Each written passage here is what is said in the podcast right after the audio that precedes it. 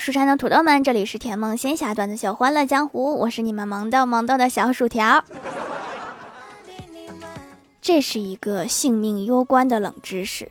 我们平时吃的番茄中含有称为番茄素的天然毒素，主要存在于番茄的茎叶中。但是完全成熟之后的果实中也会有少量，一次摄入太多的话，成年人也会致死。具体说量的话，大概就是一天吃四吨番茄就会死。所以千万不要一天吃四吨番茄。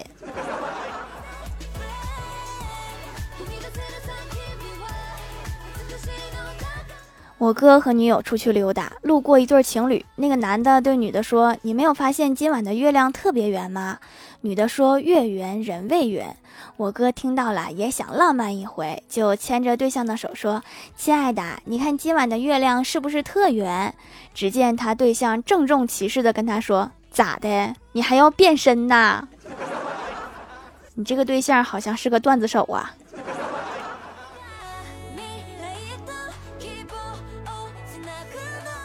老妈给我安排一个相亲，我有点紧张，就跟很有经验的欢喜说：“万万没想到，我有相亲的这一天。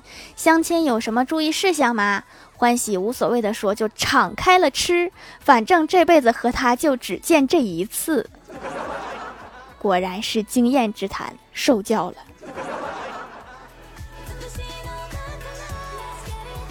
相亲失败，我回来和欢喜各种吐槽，然后抱怨怎么一直找不到男朋友。欢喜对我说：“女孩子要傻一点才能找到男朋友。”我就问道：“那你是说傻傻的招人喜欢吗？”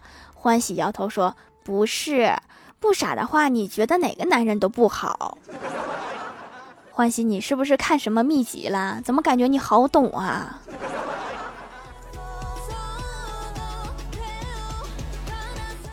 今天在上班，老妈突然打来电话，好像没有什么正事儿。聊天的过程中，无意中提到邻居家换了新电视了。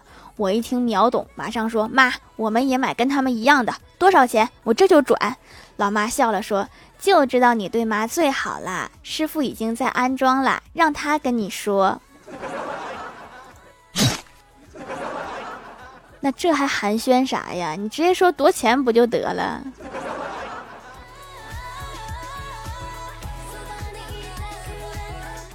中午，电工在检修线路，他的手机铃声好大声，老是把我吵醒。我说：“师傅，你的手机能不能调成震动的？太吵了。”电工一边接电线一边说：“不行，那样我会以为自己触电了。老年机质量都这么好吗？”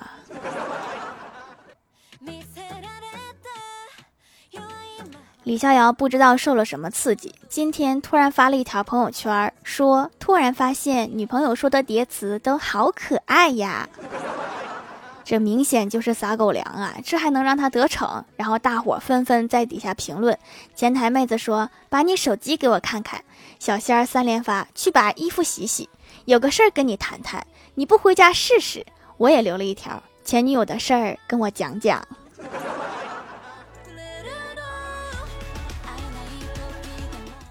公司同事新婚没多久就和对象闹别扭了，说是沟通上出了问题。于是今天和郭大侠请教该怎么办。郭大侠故作深沉地说：“两个人在一起，学会及时沟通到底有多重要呢？打个比方，只剩最后一包薯片了，打电话问他，我可以吃掉吗？他不仅会同意，还会觉得平时是不是对你不够好？如果没有沟通就吃了。”等半夜，他说好饿呀，我们是不是还有一包薯片？然后你说没有了，已经被我吃掉了，那你可能会死。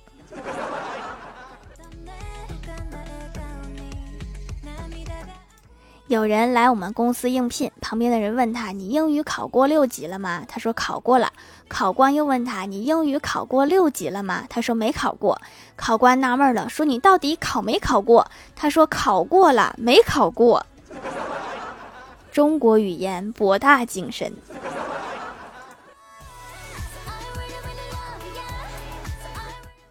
郭大嫂回娘家，发现老爸给老妈买了一个特别好看的项链，给郭大嫂羡慕够呛，一直夸赞项链好看。她老妈就说：“虽然好看，但是不要买这个东西，不适合你。”郭大嫂好奇说：“怎么不适合我呀？”他妈就回答：“太贵，买了你老公会骂你的。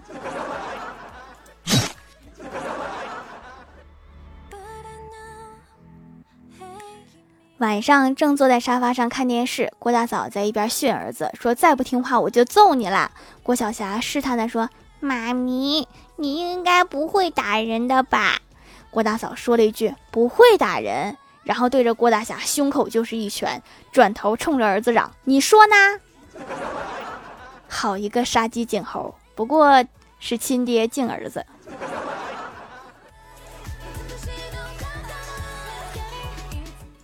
老家动迁了，表哥分了新房子，请大家吃饭。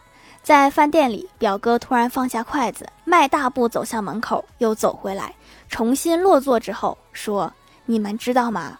这个饭店恰好是拆迁前我家老房子的位置。”有人问：“这么明显，还用步子量长短吗？”表哥笑了一下说：“我量了两次，可以很肯定的说，咱们现在这个桌的位置，恰好是我们家猪圈。”这饭还能吃吗？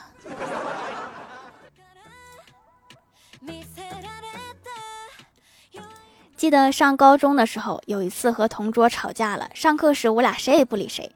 突然手机收到同桌的短信，上面写着“对不起”，我就顿时感动啊！正要回复他的短信，同桌突然举手大喊：“老师，他上课玩手机！”后来我知道了，这种手法叫钓鱼。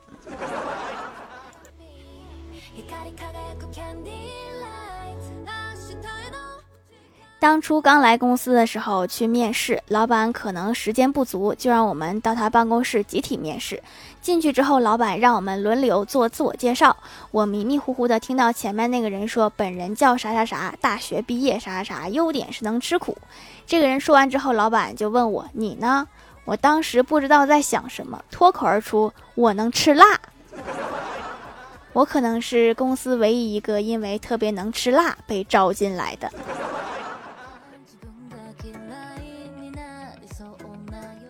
我表姐烫了一头长长的卷发，扎起来和金毛狮王一样，显得脸大。那天买菜，卖菜小哥都喊她胖婶儿，表姐气得当天就把头发给剪短。第二天，卖菜小哥对表姐说：“胖叔，不是我多嘴，你和昨天一个胖婶儿很有夫妻相。” 滚犊子！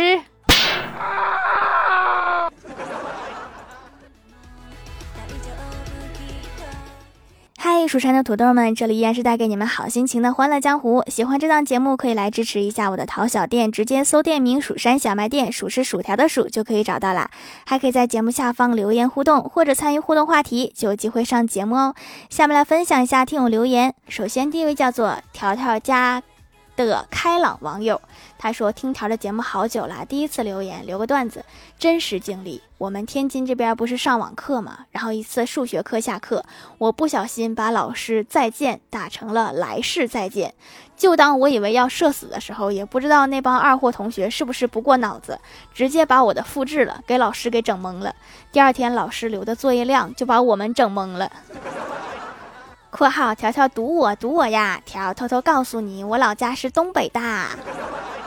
老乡啊，东北的都算老乡。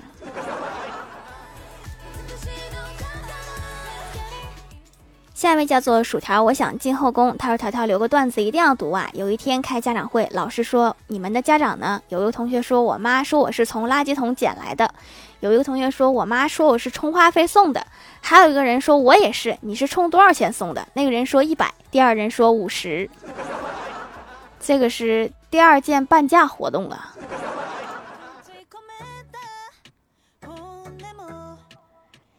下一位叫做彼岸灯火，他说：“今天闺女的老师请我去一趟学校，给我看八岁闺女写的作文，对老师说的心里话：你长得也不漂亮，课长得也一般，还没时间找男朋友，再耽误下去就没人要了。女生还是要找个靠谱的嫁了才是正经事。”然后我就一个劲儿的给老师道歉，说孩子不懂事儿，还请老师多包涵。老师面无表情，说下页还有，翻过来上面写着：“老师你不要嫌弃，我就给你介绍一下我爸的情况。”这是想给自己找个后妈吗？”。”“。”“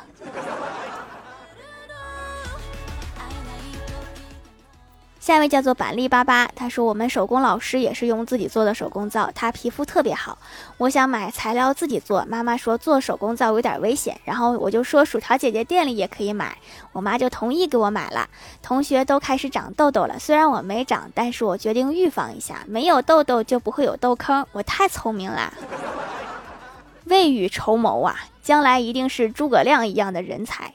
在茅房啊，不是在茅庐里等着刘备拿着钱请你去上班那种。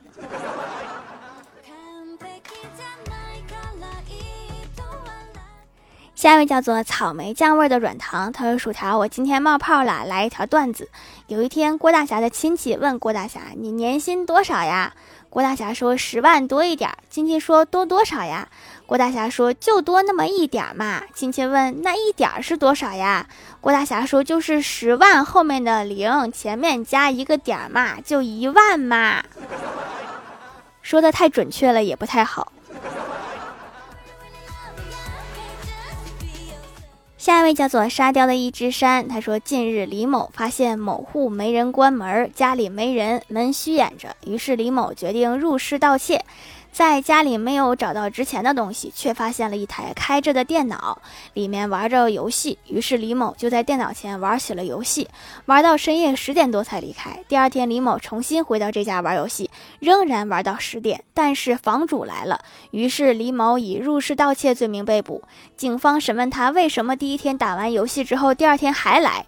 李某说，第一天打完游戏的时候发现水杯没拿，第二天来这儿拿个水杯，顺便玩了一会儿游戏。玩游戏真耽误事儿啊！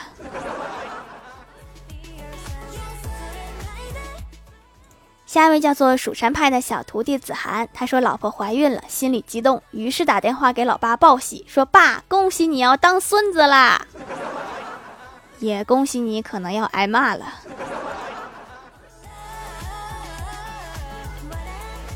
下一位叫做快乐宝贝，他说以为自己是个异类，就用一块皂洗脸、洗头、洗澡。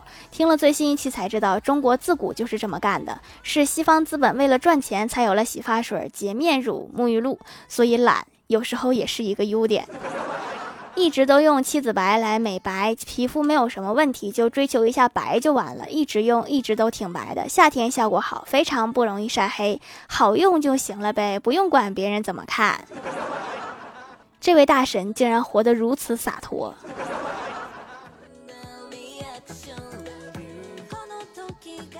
下一位叫做爱吃包子的披萨，他说：“条一定要读啊！今天买彩票前念蜀山派条最帅，中了二十块钱，条是不是保佑我啦？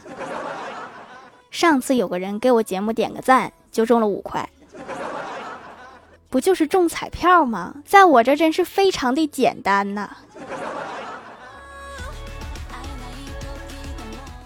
下一位叫做薯条姐姐五二零，他说条不知道你有没有发现，酸菜。方便面里的牛肉和牛肉方便面里的牛肉是一样的，而且酸菜面里的不仅有牛肉，还有酸菜，所以酸菜方便面等于牛肉方便面加酸菜方便面，而牛肉方便面只有只等于牛肉方便面。最终得出结论：吃酸菜方便面等于花一份钱吃两份面，吃牛肉方便面等于花一份钱吃一份面。所以酸菜方便面比牛肉方便面更加经济实惠，太有道理了。要不是酸菜味儿的方便面上热搜了，我还准备再买点儿。下一位叫做爱掌门的蓝酱，他说有一条段子被调读啦。有些狗狗为什么不能当警犬的后续来了？一条问的二哈，二哈体型和战斗力都可以，只是智商令人堪忧。二泰迪。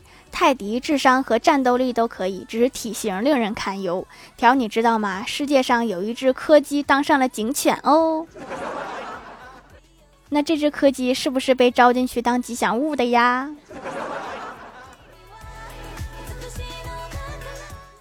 下面来公布一下上周七八二级沙发是大帅哥二零幺幺幺零幺三，盖楼的有薯条酱、别拖鞋、自己人、地灵喵、蜀山派、孟婆的孟婆汤、彼岸灯火、草莓酱味的软糖、西三旗、小喵姐欧、美味的柠檬茶、宁小萌不萌呀、歪小凡、凡凡小天使，感谢各位的支持。